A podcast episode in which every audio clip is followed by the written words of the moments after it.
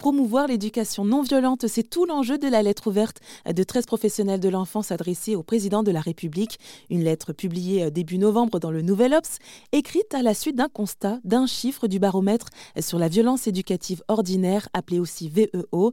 Il révèle que 79% des parents interrogés ont confié y avoir eu recours dans la semaine qui précède l'enquête. Alors quand on parle de VEO, on parle de violences physiques, psychologiques, verbales et ce effectuées de façon répétée.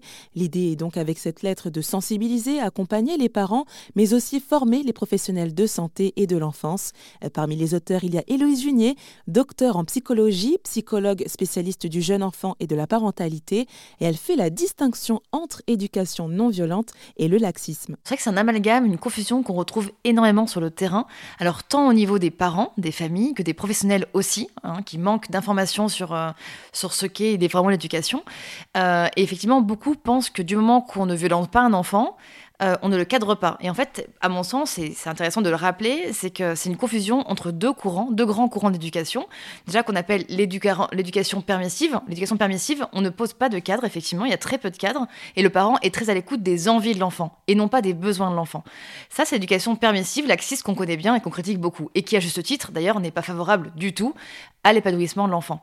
Et beaucoup confondent ce courant-là avec le courant d'éducation démocratique, qu'on appelle aussi positif, hein, mais qui est un terme aujourd'hui très galvaudé.